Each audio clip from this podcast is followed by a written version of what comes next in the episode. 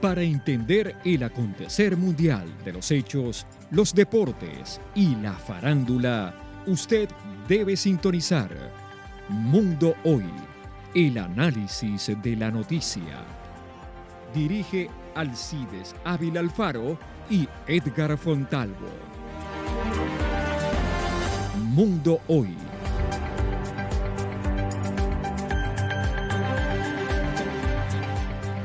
Muy buenos días, bienvenido una vez más a Mundo Hoy que se transmite en el horario de 11 a 12 del mediodía, los días sábados a través de Bocaribe Radio 89.6. Me acompaña Edgar Fontalvo como todos los sábados. Muy buenos días, amables oyentes de eh, Bocaribe Radio. Eh, un cordial saludo con esta temperatura en Barranquilla que sigue subiendo y el agua, bueno, por sectores, por sectores la lluvia hay que cuidarse mucho de, estos cambios de temperatura para poder eh, sobrevivir en medio de esta situación que estamos viviendo. Sí, las temperaturas son muy altas, muy altas y siempre hemos insistido a todos nuestros oyentes que se cuiden con las temperaturas, aquellos que sufrimos de la presión arterial alta, tomar nuestros medicamentos, estar en un lugar muy fresco y además estos calores infernales que uno se monta en un bus y se siente el resplandor. Me acompaña en los controles Laura Senior como todos los sábados. Y a todos nuestros oyentes se pueden comunicar al 324-274-0476. Se pueden comunicar con nosotros, pueden realizar una denuncia o también como una manera de qué tanto la sintonía de mundo hoy en el suroriente, suroccidente, en el norte de Barranquilla, que para nosotros es muy importante. Los teléfonos son 324-274-0476. Bueno, tenemos una invitada muy importante para nosotros aquí en Mundo Hoy. Se llama María Esther Correa Vázquez, candidata para la alcaldía de Barranquilla. Está buscando el aval por firma Hola, hola, Alcides, Edgar, ¿cómo estás? Darío, Darío, bien. Sí, em, bueno, no estoy buscando aval por firmas. Hasta el momento es una iniciativa eh, ciudadana. Soy una precandidata por la ciudadanía, por las mujeres en el marco del pacto histórico y ya los avales eh, van a venir, van a venir. Es una líder social que nació en el barrio de Las Flores y se da a conocer siempre con un mapa. ¿Por qué ese mapa de las flores? Bueno, no es solamente el mapa de las flores, sino el mapa de Barranquilla, otras veces el mapa de Colombia, otras veces el mapa de Latinoamérica, otras veces es América y el mundo. Eh, soy una enamorada de la geografía y por ende hago parte de, una red de mapeo participativo y a todas las acciones eh, que adelanto en torno a, a los procesos de organización y de gobierno popular y también la gestión pública en la que he tenido oportunidad de estar y en la gestión privada, siempre he trabajado con cartografía y mapeo participativo. Es madre de tres hijos, abogado, abogada de la Universidad del Atlántico, tiene una especialización de alta gerencia económica en énfasis público. Sí, alta gerencia en economía pública. En la Escuela Superior Administrativa Pública la ESAP. La ESAP. Tiene estudio de maestría en desarrollo social en la Universidad del Norte y actualmente está estudiando. Sí, sí, eh, desarrollo, paz y ciudadanía en la corporación eh, Universidad Minuto de, Dios. Una maestría. Una maestría excelente, combina paz, eh, combina desarrollo y, y, el rol de las ciudadanías en esos, en esos aspectos, sobre, sobre todo sobre una filosofía y es la no violencia. Bueno, vamos a comenzar por la experiencia que tiene adquirida por el Magdalena, porque usted también ha trabajado en la Secretaría de Desarrollo Económico de Santa Marta y Aldaza, que es el Departamento Administrativo de Sostenibilidad, como jefe jurídica. ¿Qué nos puede hablar? ¿Qué experiencia adquirió a raíz de ese cargo que usted manejó en la ciudad de Santa Marta? Bueno, yo eh, he tenido varios em, desempeños en la alcaldía de Santa Marta y también en la gobernación del departamento, gracias a la oportunidad que me dio Carlos Caicedo, un excelente eh, líder y funcionario público con muchas realizaciones, con muchos eh, hechos que mostrar eh, para Santa Marta y para el departamento. En el distrito de Santa Marta estuve adscrita a la Secretaría de Desarrollo Económico. Allí eh, me desempeñaba, eh, tenía cargo el área jurídica y los seguimientos a los indicadores asignados a la Secretaría.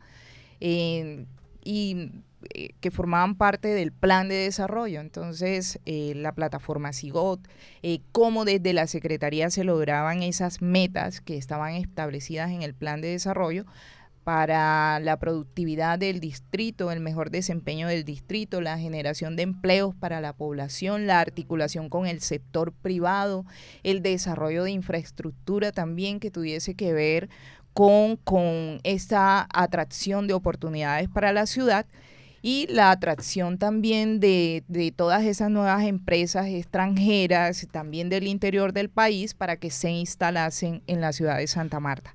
Y una de las experiencias más importantes es en el departamento. Ah, fui jefe de participación ciudadana, es uno de los escenarios más enriquecedores porque ya ahí tuvimos la oportunidad de articular el conocimiento de lo público, la institucionalidad, pero cómo se articula eso con la organización social, con los movimientos sociales en algo que se llama gobierno popular y poder popular. Y también colaboró en la gobernación del departamento del Magdalena en el programa del PAE. Sí, sí, en el programa de alimentación escolar. El programa de alimentación escolar es, es eso es de las cosas más complejas que existen en, la administración pública y sobre todo de lo más sensible y delicado y de pronto de eh, por algunos malos comportamientos que han, que han existido desde que estos programas iniciaron en algunas regiones del país. Eh, mm, eh, por actos de corrupción y eso, entonces tiene, tiene que ser muy, muy delicado en el manejo de público de, de estos recursos, de la contratación, del diseño de los estudios, del control seguimiento a la ejecución del, de los contratos, pero sobre todo de la operatividad del contrato eh, que cumpla con los fines, los objetivos y es llevarle la alimentación con calidad, en tiempo, eh, a los niños, a los niños eh, independientes de si estén en las zonas urbanas o en las zonas rurales más retiradas de, del departamento. María, una, una, una cosa es la funcionaria pública, ¿no?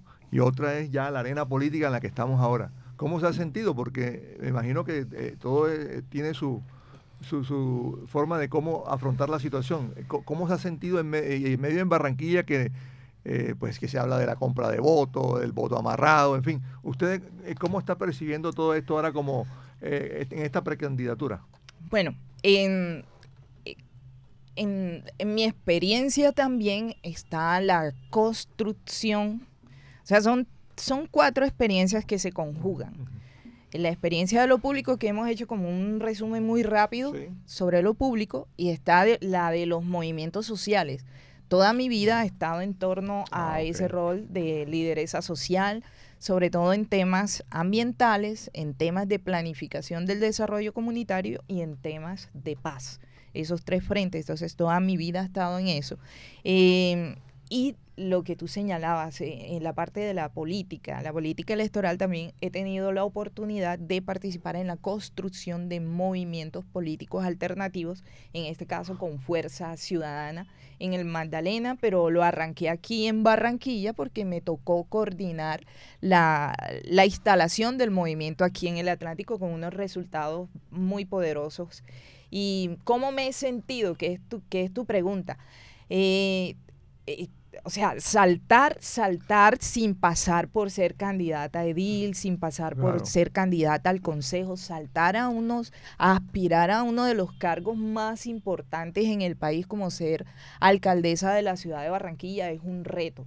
Es un reto para el cual me siento súper preparada, tengo todo el ánimo, la vocación y, y, toda la responsabilidad para sacarlo adelante en, en torno o con, con esa, con, tal y como lo demandan estos tiempos que estamos viviendo hoy.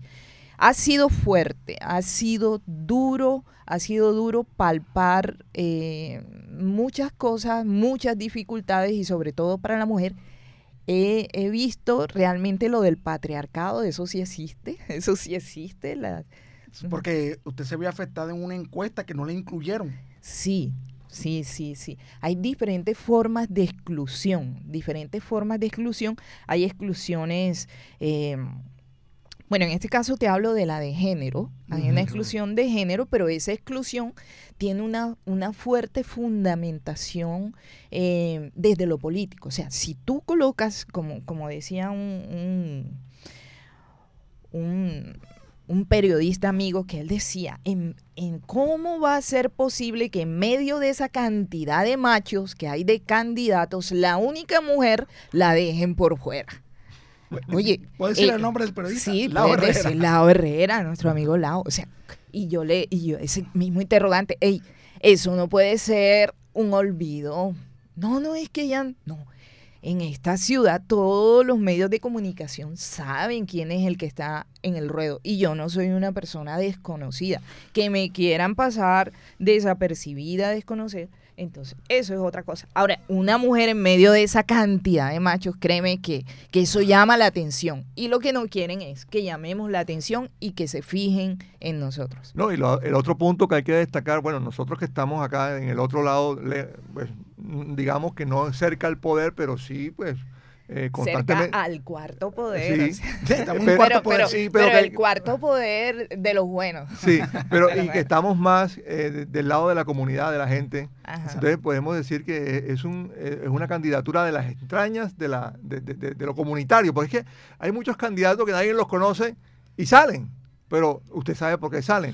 Pero aquí estamos hablando de un trabajo social, de un trabajo político de, de María, que la motiva para dar un servicio más a la, comunidad, ¿no? En este caso ya de Barranquilla. Es, es, cierto, Edgar, porque aquí lo, lo dice que es una lideresa del barrio Las Flores, que ha nacido de abajo para poder lanzarse como candidata a la alcaldía de Barranquilla. Y ella también tiene un buen perfil que la pueden ayudar y también aquel que es analítico. Lastimosamente estamos en una sociedad, lastimosamente tenemos pueblos que no estudia, no lee y no sabemos escoger bien. Y usted, toda esta preparación que usted tiene y la experiencia que tuvo en la alcaldía de Santa Marta y en el, la gobernación del Magdalena, ¿cómo piensa implementarla si usted llega a ser la, alcaldía, la alcaldesa de la ciudad de Barranquilla? Mira, y, también hay una experiencia en el sector privado, sobre todo en materia de desarrollo portuario de la ciudad. O sea, he, estado, he tenido la, oportunidad de interactuar eso y en el tema ambiental eh, con el desarrollo de, de, la ciénaga de Mallorquín, la recuperación y aprovechamiento sostenible de la ciénaga de Mallorquín. Esta es una experiencia integral, integral, integral. ¿Cómo pienso? Eh, tu pregunta decías implementarla. Pues pues yo, digo que, que, tiene que ser con todo el calor, con todo el afecto humano, humano, porque aquí todo tiene que primar, por encima de todo es lo humano. Y si hay esa sensibilidad, y si hay ese conocimiento, y si hay esa experiencia, y si tenemos eh, eh, claro cuáles son las prioridades que tiene la ciudad de Barranquilla, que es sobre todo eh, disminuir la, la, la exclusión que hoy en día está profundizada, sacar, visibilizar esa otra ciudad que hoy es invisible y que hoy son las periferias, la mayoría de las poblaciones concentradas en las periferias porque se ha configurado una ciudad para mostrar y otra ciudad en ese apartheid criollo que está para invisibilizarla. Entonces, tener claro cuáles son las prioridades de Barranquilla eh, como decía el presidente Gustavo Petro, tener claro el corazón de la gente, el individuo de la gente. Eso es lo que tenemos que cuidar y eso es lo que tenemos que sacar eh, adelante en esta nueva época. Y sobre todo eh, con el convencimiento de que tenemos una una administración a nivel nacional que va a necesitar de esos puentes. Para que Barranquilla no sea una ciudad fallida en los próximos tres años, eh, de, en esa articulación con el gobierno nacional, tiene que haber unos puentes, tiene que haber una identidad, tiene que haber un lenguaje. O sea, nosotros somos los que hablamos de seguridad humana integral, nosotros somos los que hablamos de seguridad alimentaria, soberanía alimentaria, transición energética, somos los que hablamos de inclusión, somos los que hablamos de convergencia regional, somos los que hablamos de economías populares. O sea, conocemos ese lenguaje y sabemos cómo llevarlo y cómo articularlo con la gente. Ellos no, eh, los que han gobernado esta ciudad no pueden hacerlo y a última hora no pueden salir a improvisar unos discursos que ellos no tienen y unos contenidos que, que no están en su ADN. Sí, y es, y es, cierto, o sea, todos estos barrios del suroccidente, del suroriente, los sectores eh, vulnerables de Barranquilla también requieren la atención del Estado.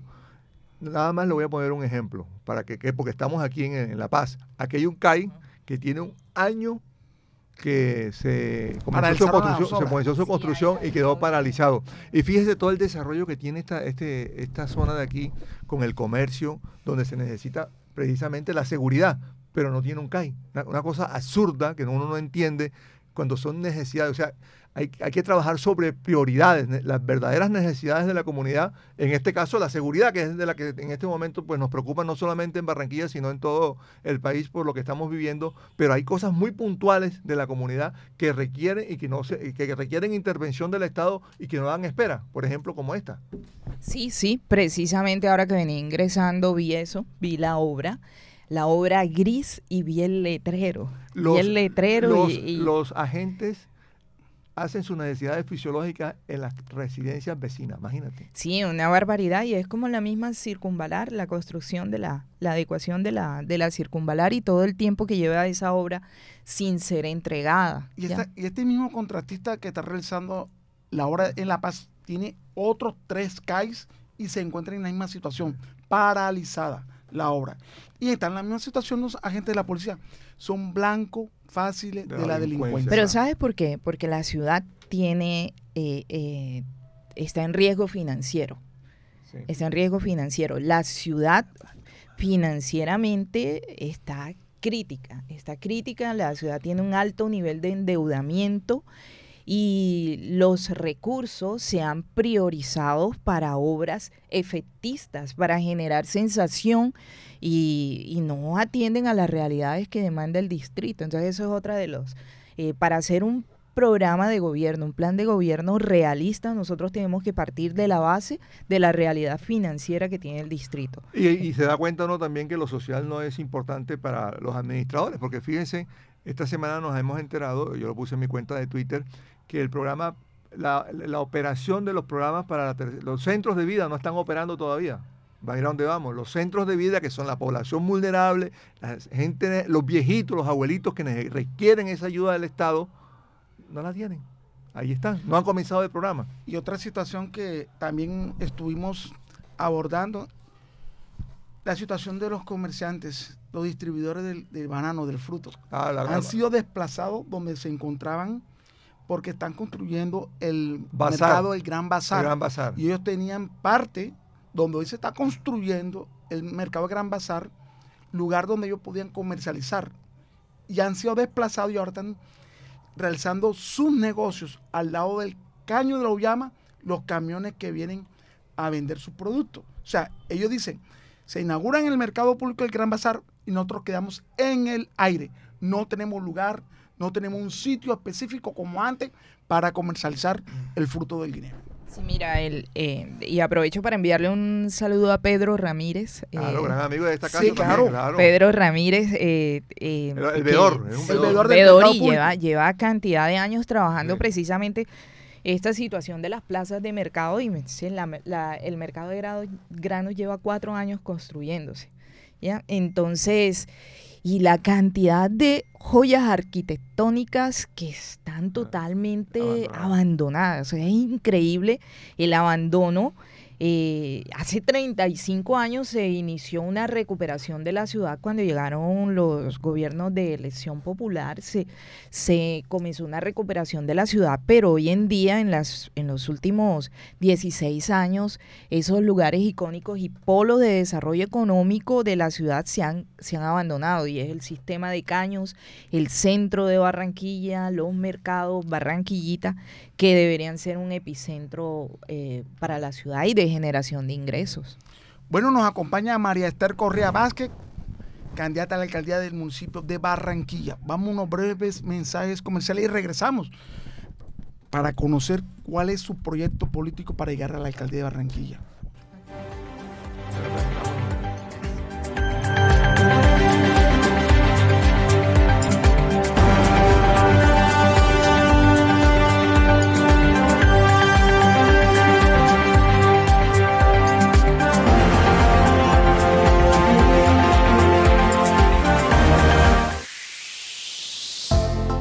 Sur Barranquilla. Somos una organización que fomenta el liderazgo y la participación de niños, niñas, adolescentes y jóvenes a través de procesos de formación sociopolíticos, culturales y comunicacionales para que propicien su participación e incidencia en el mejoramiento sostenible de la calidad de vida de sus comunidades. REC Sur Barranquilla. Acompañamos y fortalecemos procesos e iniciativas organizativas, sociales y comunitarias. Generamos acciones para el desarrollo humano y la exigibilidad de derechos en las comunidades. Promovemos la inclusión y la participación por medio de estrategias lúdicas y pedagógicas en niños, niñas, adolescentes y jóvenes para la promoción de una cultura de paz y la no violencia. Aportamos desde el arte, la cultura y la comunicación a la construcción de la memoria colectiva, la reconciliación y la paz. Red Sur Barranquilla. Síguenos en nuestras redes sociales como Red Sur Back. Contáctanos a través de nuestra línea 300-493-3382 y en nuestro correo electrónico rexurbarranquilla.gmail.com.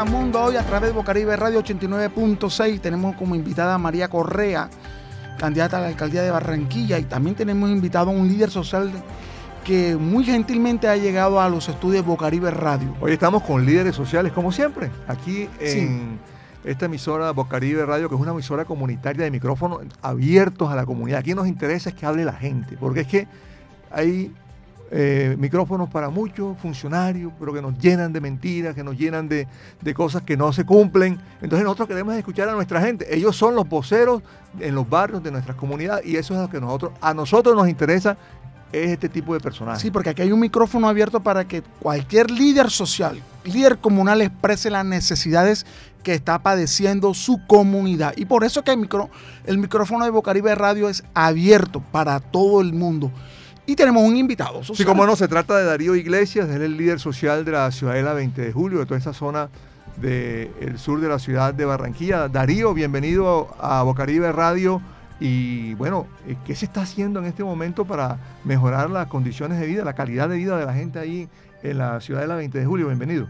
Eh, gracias Edgar, gracias al por aceptar acá la invitación, por haberme invitado acá a, a la emisora eh, en compañía de la doctora María Correa.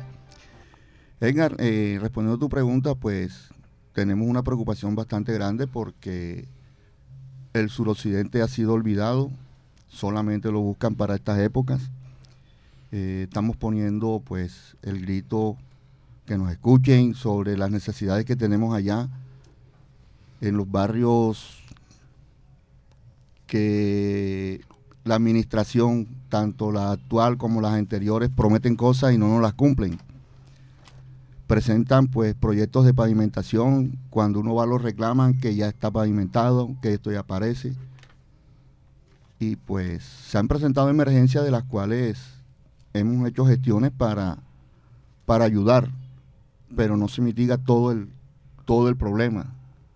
¿ya? Hay alcantarillados que tienen más de 40 años, de los cuales ya están haciendo pues daño, ya ni existen. Han colapsado ya. Han colapsado y pues esa es la preocupación de nosotros allá. O sea, cuando llega la lluvia se desborda todo el, todo el agua que viene por las tuberías. Que ya, ¿qué dice que tubería? Porque ya no deben existir. No, no, ya no hay tubería. Allí encontramos casas que están en el aire, que por la gracia de Dios no se han, no se han caído. Y estamos hablando más o menos de cuántas viviendas afectadas con este problema ahí en la ciudadela. Pues solamente te estoy hablando del sector Salcedo. Si nos vamos más allá, nos encontramos en Villa Blanca, nos encontramos Bernardo Hoyo, Felfle y parte de Insar. Y podríamos decir que más o menos como cuántas viviendas pues estaríamos hablando de más de 800 viviendas. Claro, o sea, eso es un, un, un, programa que es triple A dilatado, A dilatado, y no, y no hace, o sea, paños de agua tibia, pero no el trabajo que se necesita a profundidad, ¿no? Correcto, paños de agua tibia, o nos tiran como una pelotica de ping-pong. Esto le toca a la alcaldía, esto le toca a la triple A. Y las veces que usted manifestado toda esta problemática, que le ha manifestado la triple A o la alcaldía? Los dos. ¿No le han manifestado un un Bueno, pronto ahora- auxilio, arreglo a esta situación de este problema. Bueno, ahora hace más o menos 20 días se presentó pues una emergencia sanitaria en una calle del sector Salcedo, la carrera 2 Sur entre calle 43 con 44A. Hubo un colapso de alcantarilla. Como no hay alcantarilla, el agua buscó por dónde salir. Se inundaron varios patios con agua pues Negras. aguas negras y empezó a salir por la calle.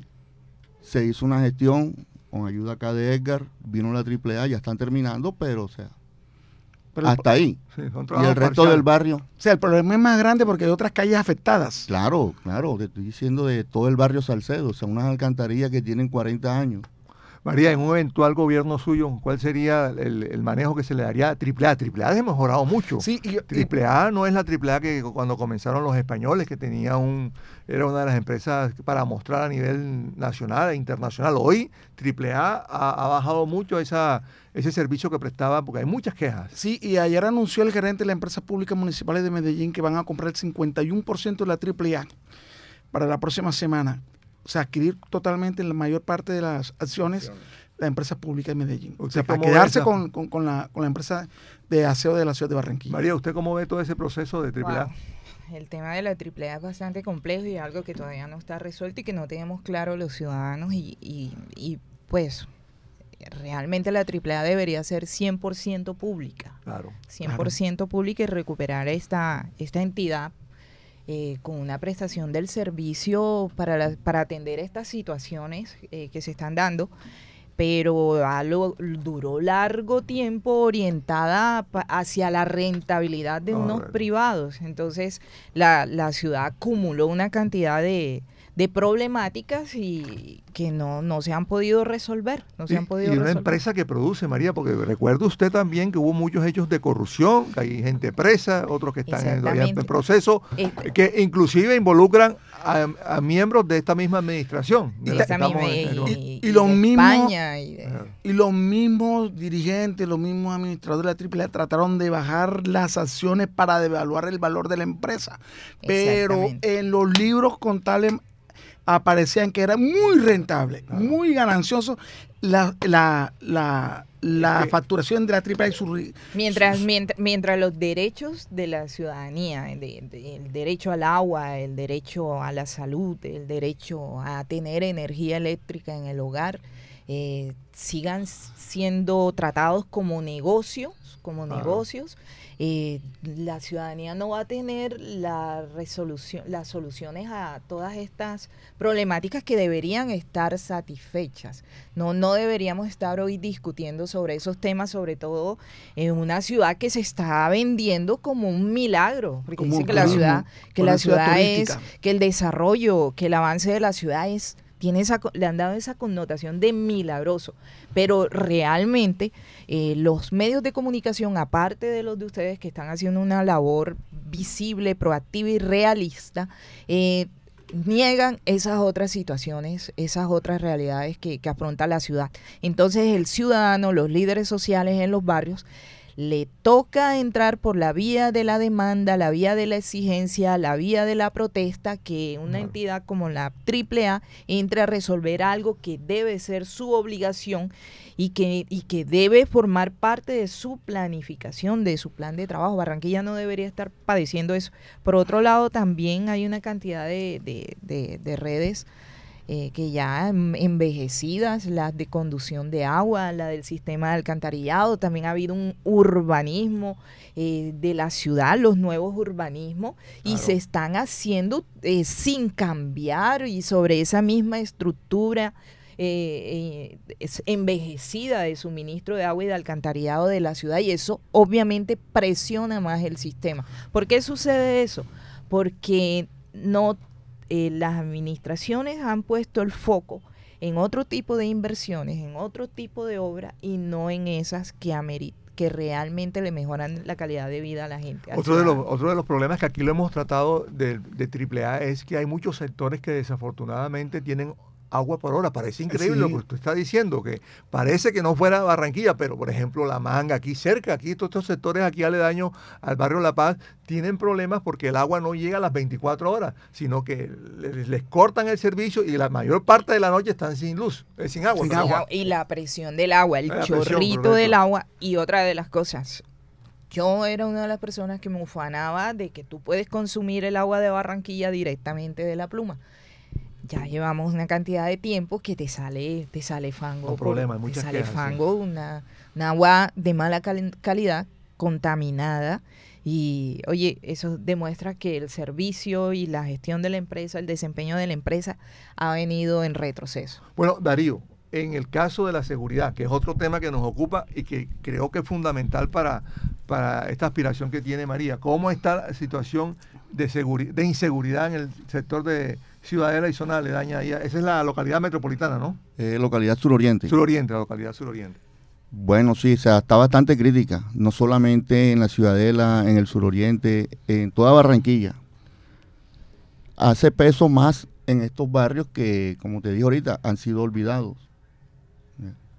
Eso es una constante lucha para que hagan los patrullajes constantes, para que ellos vayan a, a- a revisar a la gente que están en los alrededores de los parques, de las canchas. O sea, realmente uno se siente inseguro por donde uno, va- donde Muchos uno vaya. atracos allá, eh, atraco callejero, que el, atraco al ciudadano común. Sí, sí, o sea, en todos lados, como te dije, García, no solamente en la ciudadela, sino a nivel de, lo- de la localidad. Porque ellos están viendo el trabajo que estamos haciendo como líder y me llaman, hey, esto, esto. Claro, claro, le va a decir, entonces- recibiendo los reportes. Esperemos a ver con la ayuda de la doctora. Bueno, María, ¿qué tiene para el tema de la inseguridad en Barranquilla? Que es un ¿Cómo tema- manejaría eh, la inseguridad sí, siendo usted alcaldesa de la Estos ciudad? alcaldes sí nos han, han perdido el año. Aquí no hay Eh, secretaría si de digo gobierno. si me dicen que los califico, los califico con uno. Aquí no hay secretaría de gobierno, No. aquí no se, se hace No- notar. No, se conoce la voz No de la se conoce nada. Mira, eh, aquí eh, todo el mundo hace lo que quiere. Sí. Eh, la, la seguridad eh, hay, que ser- hay que verla de una manera holística, integral. No puede verse solamente desde la desde la el pie de fuerza, desde el, desde el componente de la inteligencia, desde el componente de las armas, eh, desde el componente penitenciario, desde el componente de, de- de la, de la justicia.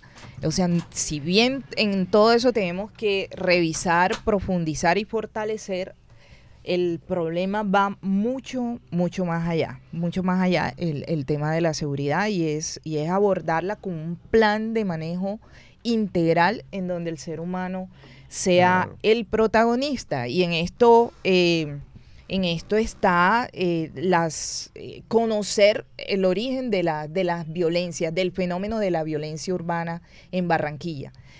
Cono- conocer el origen, las manifestaciones de ese fenómeno de violencia para poder abordarlo. Y eso parte de la base de, de las condiciones eh, de, de inequidad, de injusticia, de desigualdad, de empobrecimiento, eh, de, o por falta de oportunidades de acceso a, a la educación, a la generación de ingresos, a la salud, eh, de tener viviendas dignas. La inversión social. Inversión social en los barrios, Claro. en los barrios vulnerables, donde la- nuestros jóvenes son instrumentalizados, cooptados para las organizaciones criminales. Entonces, si nosotros eh, seguimos abordando las, la- el problema de inseguridad de bajo ese, fuerza. bajo ese concepto ah. clásico de los consejos de seguridad, las recompensas, hacemos las ruedas de prensa y, y- y los medios de comunicación re- replican esa narrativa de que son buenos muertos porque fue un enfrentamiento entre organizaciones criminales, entonces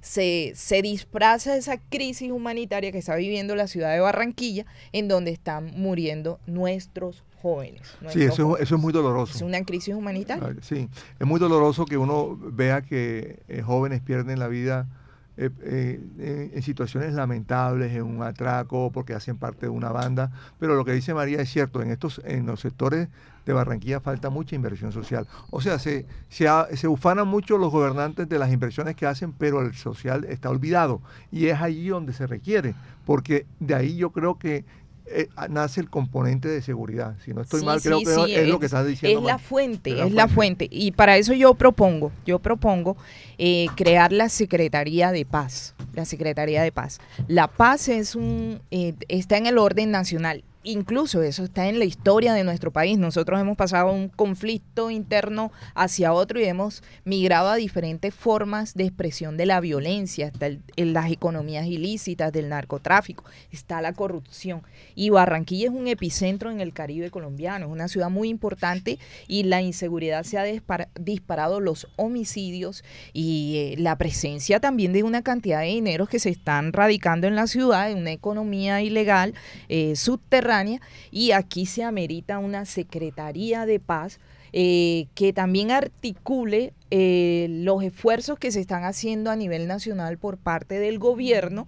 Eh, en torno a, los procesos de paz, eh, el seguimiento con, lo de la FARC, el ELN, con las organizaciones criminales, que se uh, adelante también estos procesos de pacificación entre pandillas que tienen presencia y actuación en los barrios y que también todos estos recursos de prevención que forman parte del Fondo de Seguridad y Convivencia y que hoy están a, a discrecionalidad del alcalde, puedan ser articulados de una dependencia especializada precisamente para abordar de manera integral la, problemática. Es que este tema, por ejemplo, María, del tema de las extorsiones no es nuevo. El tema de las extorsiones en, Barranquilla es bastante viejo y es un tema que los gobiernos de turno dejaron crecer. Yo recuerdo que hace mucho tiempo el presidente de Undeco en, su momento lideró marchas. yo creo que hace más de 10 años. Y fíjese hasta dónde hemos llegado, que el tema de la extorsión se volvió inmanejable. Se lo digo porque yo lo he vivido. Duele mucho que uno vea que comerciantes tienen que cerrar por el tema de la extorsión. Primero, bueno, es un negocio que genera empleo, que trae más gente, mueve la economía. Y pero que desafortunadamente los comerciantes dicen, no, no podemos seguir porque no puedo seguir así, porque el gobierno ha sido incapaz de hacerle frente a un problema que ha venido creciendo con el paso del tiempo y que ya se volvió inmanejable. No le prestaron atención, decían que eran unas pandillitas de barrio y mira hasta dónde vaya. Se creció. Creció el enano. Se creció el enano. El enano se, creció, y ahora muchos, muchos comerciantes tienen que cerrar y afecta una cadena.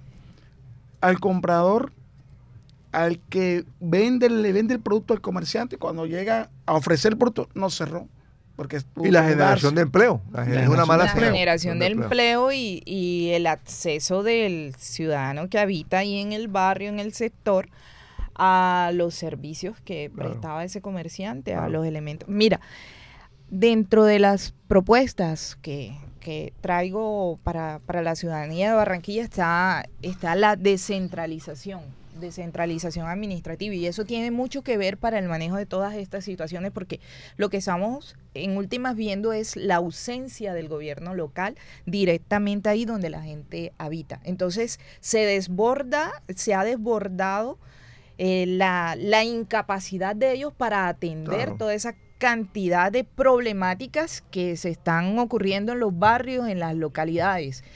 Eh, problemáticas y situaciones que la Constitución estableció en un amplio espectro de participación eh, a través de las localidades, eh, deberían ser en los distritos, debemos tener unos alcaldes locales, unas juntas administradoras locales, para que ellos más cercanos, un Estado local más cercano, allí donde la vive la gente, puedan entrar a tratar, a prevenir, a resolver, a administrar, gerenciar eh, toda esta cantidad de problemáticas que se viven eh, ahí mismo, ahí cercanos a la gente. Entonces, dentro de esa propuesta es profundizar la descentralización que en Barranquilla no, no eso no ha funcionado. Nosotros, el presupuesto, alrededor de 14 mil millones de pesos anuales se gasta el distrito nada más que pagando honorarios.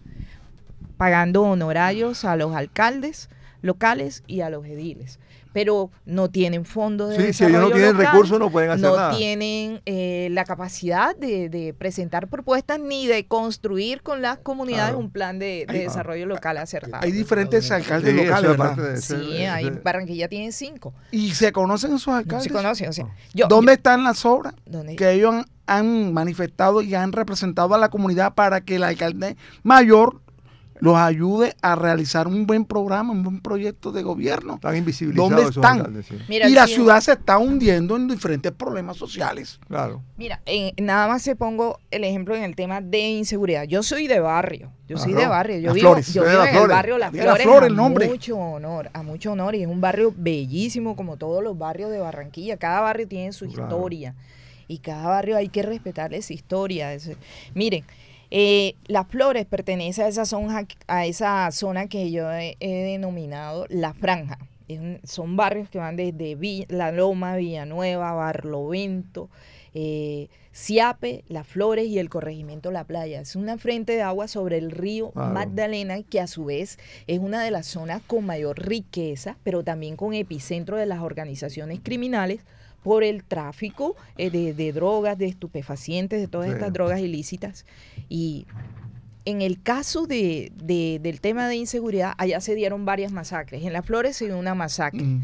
Se dio una masacre en Villanueva Sí. eh, que afectó Villanueva, afectó Barlovento y ahora recientemente en Siape otra, Otra. masacre. Entonces, no he visto el primer alcalde local No. pronunciarse sobre No. el tema de inseguridad y de las masacres en las localidades donde ellos tienen. No lo, no lo hacen, ni los ediles.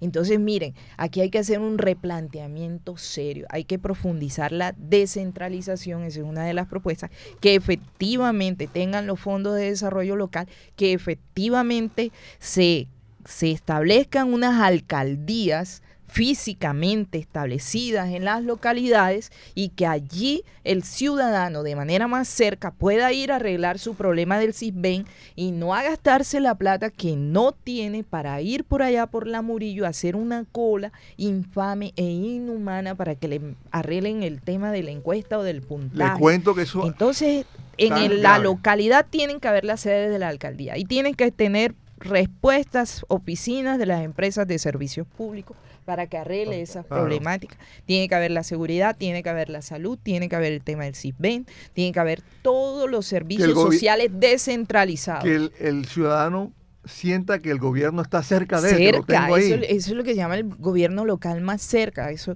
eh, el Estado cerca, Ah, ah, viviendo con la gente, y es la única forma que nosotros podemos salir de esta crisis, porque en, en la forma como nos han gobernado, que es una forma egoísta, es una forma egoísta y sobre todo una, es un pensamiento eh, en donde ellos sienten que son los dueños de esta ciudad.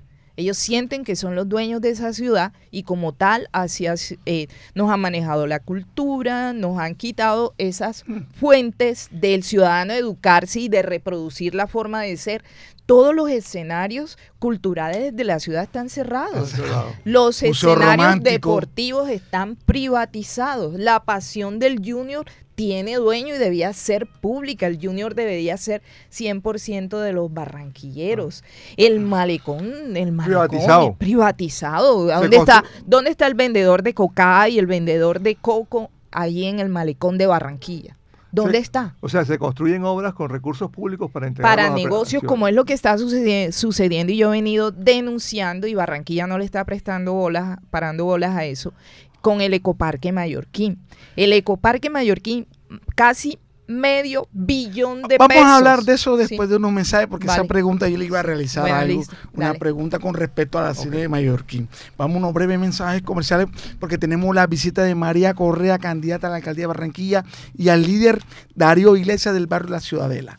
Regresamos en unos momentos para seguir con esta entrevista con la candidata, que ha sido muy amena y muy importante para nuestros oyentes.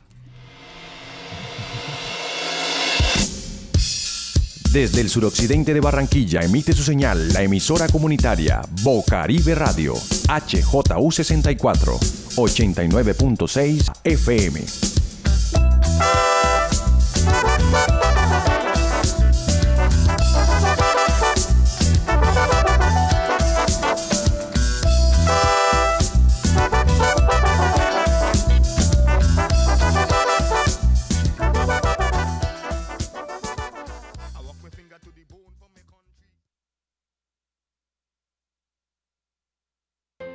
Fundación Casa de la Mujer.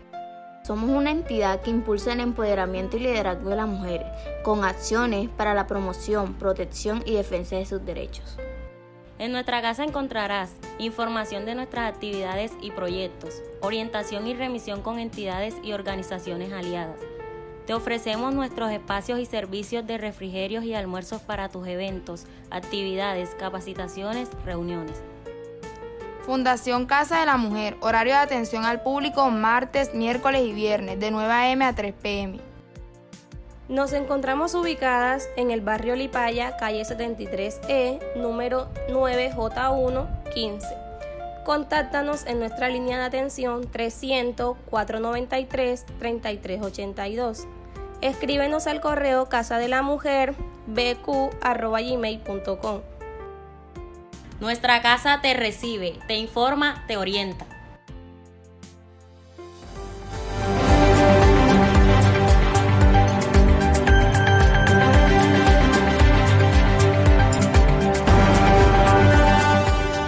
Regresamos a Mundo Hoy a través de Bocaribe Radio 89.6. Nos pueden ver y sintonizar a través de Bocaribe Radio 89.6 y en Mundo Hoy a través del Facebook Live. Tenemos a María Correa, candidata a la alcaldía de Barranquilla, y Darío Iglesias. Darío Iglesias es candidato a Edil. ¿Qué nos puede hablar acerca de su candidatura? Ah, ah, sí, Darío ha, ha- ha venido haciendo un trabajo social ahí en el sector de la Ciudadela 20 de Julio y sus zonas aledañas en todo el suroriente. Eh, Darío, ¿qué nos puedes comentar de lo que se está haciendo eh, en medio de todo este proceso? Edgar, gestiones, gestiones que, que como te dije al principio, nos tienen olvidado y nosotros estamos tocando las puertas para que sepan que estamos ahí. Retomando la pregunta que nos hiciste ahorita sobre la inseguridad, nosotros queremos volver que la gente llegue al parque, que lleguen a los niños al parque, que jueguen. Eso es una distracción, pones al niño a pensar en otras cosas y no a tomar los malos ejemplos que los padres también estén pendientes a lo que, a lo que los niños están haciendo. Que nos den recursos para trabajar en lo social con los niños, jóvenes, inclusive hasta tercera edad. Están pidiendo actividades que, lo, que los ayude, porque les da temor salir a la calle. En cualquier momento pasa una moto y ahí quedamos. Esas son una de las cosas de, la- de las partes sociales y si nos vamos pues a lo que es servicios públicos, salud, esto es un caos acá. Eh, yo le decía ahorita a María, que estábamos eh, acá internamente, sobre el tema de la salud, que muchos de estos pasos eh, de verdaderamente no están cumpliendo la función, ¿no? O sea, no hay, no hay el la, la atención oportuna para el paciente, sino que lo remiten para otro lado porque no hay nada allí, no hay, no hay equipos, no hay... Sí, El, el paso más cerca que tenemos en la localidad es el paso de Simón Bolívar. Muy distante. Ya. Tenemos uno en 20 de julio, pero es de la localidad metropolitana Ajá. y no está completo. No está completo. Sí, Y el que más completo se encuentra en este momento es Simón Bolívar. O sea, tienen que trasladarse Ciudadela a Simón Bolívar. A Una Simón distancia muy, muy, muy, muy, muy larga. Claro que es muy larga. Y, la, y más el pésimo estado en que se encuentra la circunvalar. Bueno, puedes tomar por la circunvalar, puedes tomar por la avenida Las Torres, pero igual es un trayecto bastante largo en el sentido de que hay mucho tráfico, que ese es otro problema que también La nos movilidad, agobia, la movilidad. movilidad. En el pedacito del romboy de Las Torres de hasta Simón Bolívar. Bueno, María, María Correa, la candidata a la alcaldía de Barranquilla, Ciénaga Mallorquín. Los, que, los pescadores se sienten preocupados porque posiblemente irán a quitar el acceso a la pesca. Usted como candidata a la alcaldía, ¿qué puede decir? Bueno, mira, Ciénaga de Mallorquín tiene, hay varias aristas en ese tema que, que, te, que te aborda también varios temas de la ciudad de Barranquilla. Entonces, está el tema de seguridad alimentaria, soberanía alimentaria. Perdón. Aquí hay un elemento que, que yo les invito a ustedes también a que reflexionemos y de pronto, oye, sí, es- esto es cierto. Barranquilla tiene cantidades de cuerpos de agua como es la Ciénaga de Mallorquín, el río Magdalena, el Mar Caribe, incluso el Parque Isla de Salamanca tiene más interacción, la ribera oriental del río. Magdalena con Barranquilla, que con el resto del departamento del Magdalena. Sitio Nuevo tiene más interacción con Barranquilla, Palermo, que, que con su departamento. Entonces, esa cantidad de cuerpos de agua como Poza Verde, eh, la Ciénega de la, de la Rinconada, todas esas cuerpos de agua forman parte de esa economía popular y de, de ese grupo poblacional del pescador.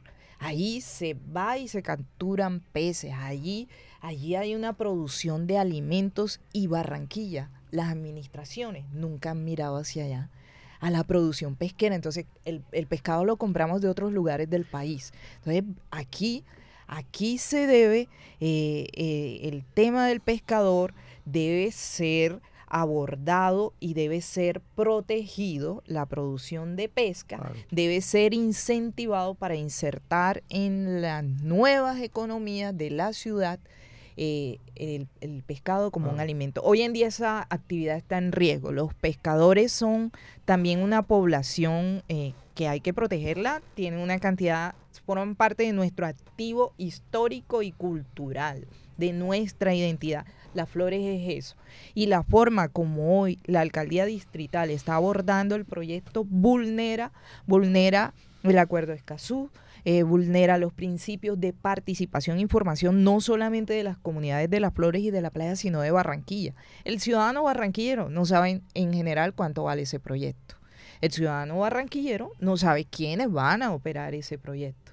El ciudadano barranquillero se le está señalando de que ahí van a recuperar la ciénaga de Mallorquín y es mentira, categóricamente mentira. No hay absolutamente ninguna intervención que recupere el cuerpo de aguas. El relleno sanitario, 22 hectáreas de basura que Barranquilla depositó antes de que, por más de 20 años, no le han hecho sellamiento técnico y los lisiviados siguen yendo hacia el cuerpo de aguas.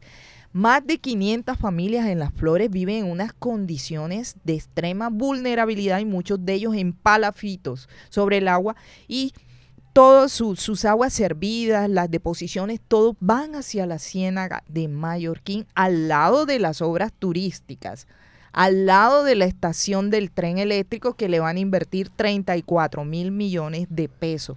Pero sigue aplazada la gestión social, sigue aplazada la inversión en el humano. Usted también tiene una intervención cuando ya se nos está acabando el tiempo para el tema del mercado público. Sí, mira, dentro de esta estrategia de descentralizar la ciudad, hacerla eh, que eso sea efectivo, de que hayan unas alcaldías locales fuertes con presencia en el territorio y con todos los servicios sociales, que la gente pueda acceder a hacer la gestión ahí, también está darle la vocación, identificar la vocación económica de los barrios y de los y de las localidades para algo muy importante que es la generación de ingresos.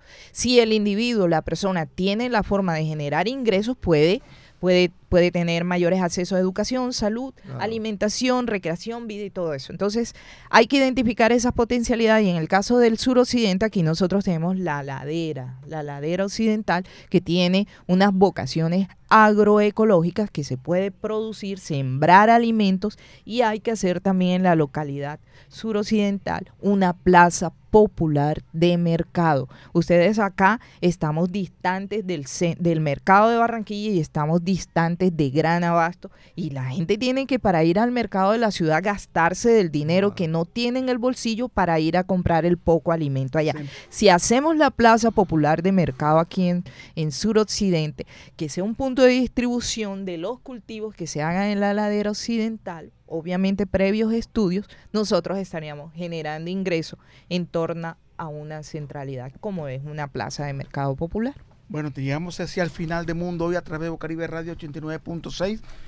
Le damos muchas gracias a la invitación María Correa, candidata a la alcaldía Barranquilla, que muy gentilmente llegó a nuestros estudios para dar a conocer su programa de gobierno como candidata. Bueno, son muchos temas, son muchos temas. Ahí hemos, hemos ido abordando. Le digo a, todos los que tienen la oportunidad de escucharnos, de vernos, a que me inviten. Yo quiero ser su alcaldesa. Quiero ser la, la alcaldesa de Barranquilla para que construyamos juntos una ciudad mucho más justa e inclusiva. Yo estoy disponible para ir a los espacios y que sigamos dialogando y compartiendo más temas de ciudad y a Darío Iglesias, que también aceptó nuestra invitación para el programa en el día de hoy. Sí, sí, muchas gracias. Pues un placer estar aquí. eh, haciendo que la gente despierte y tome conciencia de lo que viene y que luchemos juntos para cambiar esto. Bueno, así llegamos al final. Gracias por la aceptación de nuestra invitación. Nos acompañó Darío Iglesias y María Correa. Edgar Fontalvo. Bueno, eh, cordial invitación para el próximo sábado. Aquí estaremos con temas que les interesan, con el temas de la comunidad, que es el sentido de Bocaribe Radio. Nos acompañó Laura Señor en los controles. Les habló también Alcides Ávila y los esperamos el próximo sábado en el horario de 11 a 12 del mediodía.